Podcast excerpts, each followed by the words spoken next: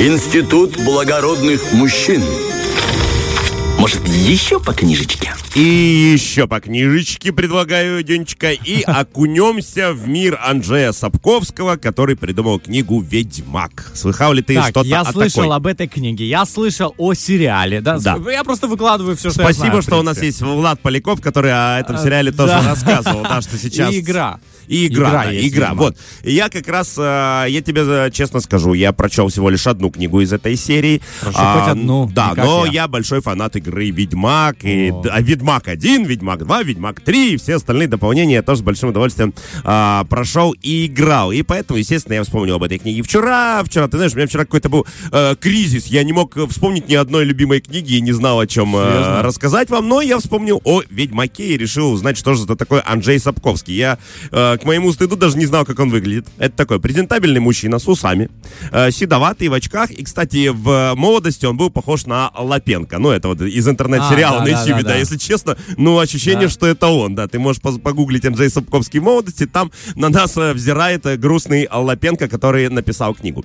Значит, смотрите, родился, э, расскажу э, в начале его предысторию, потому что она очень и очень важна, и в ней, кстати, есть зерно вот этой истории успеха, потому что родился он в далеком 48 году в польском городе, в общем, ничего там у него особого не было в детстве, никаких кризисов и ужасов, жил он в обычной хорошей семье. Единственное, что его отец хорошо знал иностранные языки и приучал, в общем-то, к, э, сына к ним с детства. Поэтому в, э, уже там в 14-15 лет Сапковский э, бегло читал на немецком и на русском. Ну и, собственно, на польском, на котором он и разговаривает Ну до да, сих пор. родной. И на самом деле, ты представляешь, он никогда не мечтал о карьере писателя. Ну вот вообще ему это в голову не приходило, хотя некоторые источники говорят, что уже там, в этом 14-15 лет, он для каких-то своих девушек, там, знаешь, там, что- он им писал какие-то красивые стихи, от которых они приходили, конечно же, в лютый восторг и ходили с ним а, кушать мороженое. В общем, тогда он уже проявил какую-то вот эту жилку, но, видимо, не придал этому вообще никакого э, значения. Значит, смотри, он поступает, но он вообще никак не связывает себя с, э, со всеми языками, он поступает на факультет внешней торговли в местном Ладзинском университете. Ну, видимо, там тоже языки. И в 20 лет чем он занимается после того, как выпустился из университета? Он ездит в заграничные командировки и продает, ну, вот он такой, знаешь, очень романтичная у него история. Он 20 лет продает кожу, меха и текстиль. Вот так вот, да. В 20 лет. Э, С два, нет, 20 лет. На 20 протяжении лет. 20 лет, Да он что?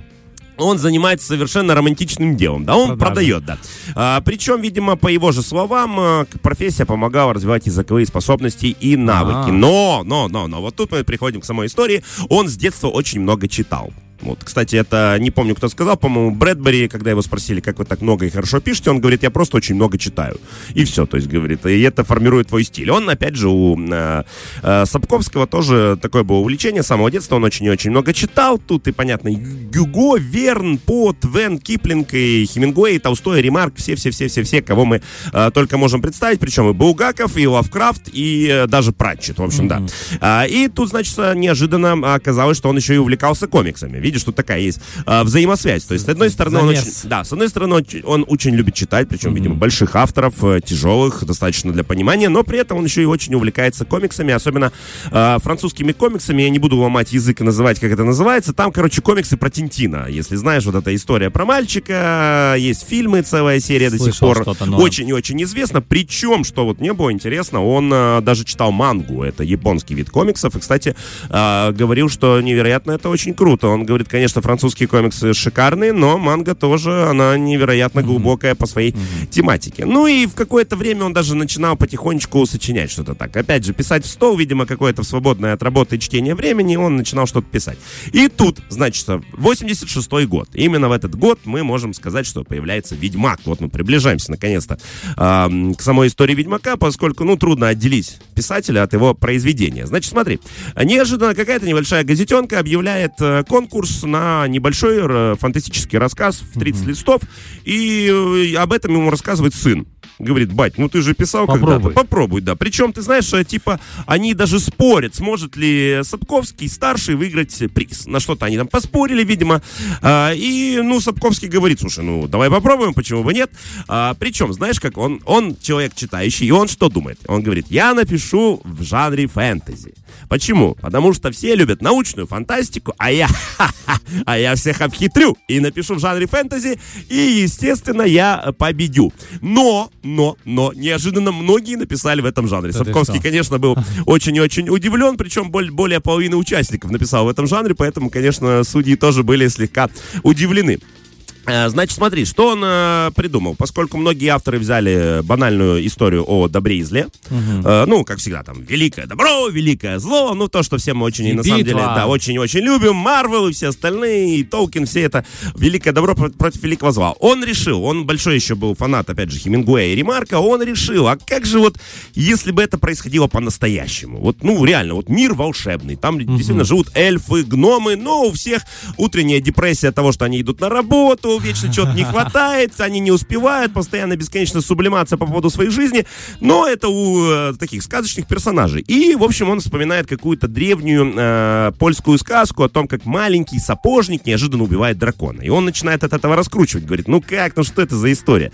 Сапожник убивает дракона чем? Шилом? Нет. И он выдумывает, что сапожник нанимает какого-то человека для того, чтобы он убил дракона, а все лавры берет себе. И этот человек, оказывается, и Герберт, тот самый ведьмак. Ведьмак. Таким образом, неожиданно появляется на свет в достаточно сильно мрачном и атмосферном фэнтези. Можно ли назвать его дарк фэнтези, те, кто в теме понимает? Ну, Наверное, да. я думаю, да. Да. Конечно, там отсутствуют яркие черты э, абсолютной жестокости, которые есть во многих дарк фэнтези, но то, что мир достаточно мрачен, неоднозначен и скорее он серый, чем э, белый или темный, знаешь, наверное, это и говорит о том, что это э, то самое дарк фэнтези. И вот он э, пишет этот рассказ, э, озаглав- озаглавливает его по-польски «Ведьмин», надеюсь, что я правильно прочел, Э, и, в общем, он становится известен как Ведьмак. Причем он занимает третье место.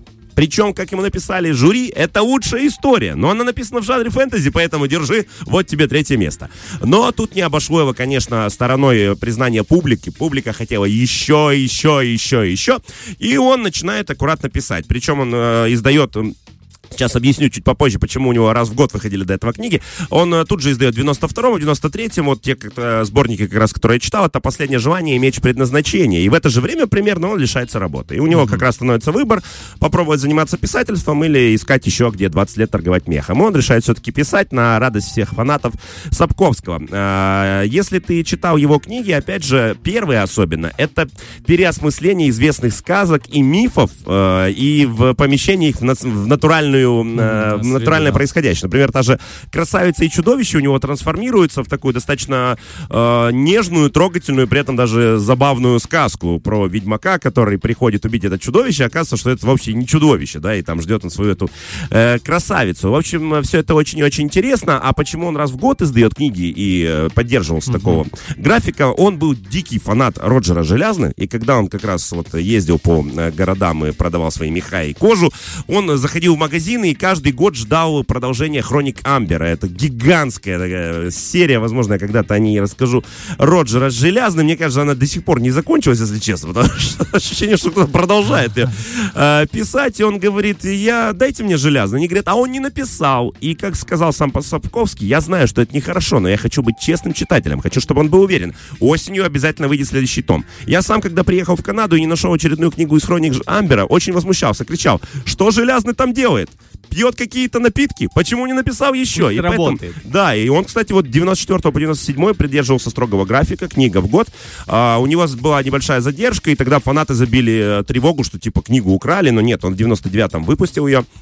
Э, В общем, э, говорить о влиянии этой литературы на нынешнее время просто глупо. Это ультраизвестный образ этого Геральта. Он уже ушел в народ, о нем куча сериалов, о нем Да. великолепнейшие игры. Если вы не играли и вообще в целом вы не геймер, но хотели бы что-то понять, что ж там люди сидят за компами и смотрят в эти мониторы, поиграйте в третьего Ведьмака, окунетесь просто в невероятную... Это, ну, это какое-то кино и живая книга, можно назвать это так, потому что, опять же, польские разработчики перенесли польскую книгу с большой любовью к первоисточнику и к Сапковскому отдельно. А если не читали, почитайте хотя бы первую, первую книгу. Дальше, конечно, все там уже потруднее, все это усугубляется, но первая книга достаточно легкая, летучая и такая, правда. Вот мне она, наверное, самая она мне залезла в сердечко, поскольку в ней узнаешь знакомые мотивы и интересно видеть фантазию автора в этом отношении. И вот такой автор Сапковский. И спасибо ему огромное за нашего Ведьмака, потому что, ну, куда бы без него, понимаешь? Слушай, огромное спасибо. На самом деле я, я не знал, что это польский автор, да, и тем более, что из Польши игра сама, потому что я вот соприкасался с этим. Мгм. Но, тем не менее, знаешь, интересно о том, что он собрал вот эти всех э, героев сказок, ну, большинство, да, Мгм. может быть, и поместил в э, обычную, ну, Да, да, да, людей, которые такие же, как мы с вами, и этому и Невероятно. привлекательный этот мир. То- потому что ты понимаешь, что понятно, что он эльф, но рядом стоит такой же, как ты. У него Такой такие же проблемы, как и у тебя в этот момент. Да, да, он тоже спешит на работу. И пусть это работа по выпиливанию эльфов. Это совершенно не важно. Да. Слушай, я, знаешь, что хочу пожелать, чтобы у каждого э, был такой полет фантазии в своей сфере, да, пусть не каждый из нас писатель, Да. не каждый создатель игр, но, друзья, где бы вы ни находились, на работе, да даже, я не знаю, в уборке дома, пусть будет фантазия такая, как у этого автора, что посмотреть на какую-то вещь необычную и изменить свою жизнь к лучшему. Да, Реально, спасибо только тебе за. большое. Фреш на первом.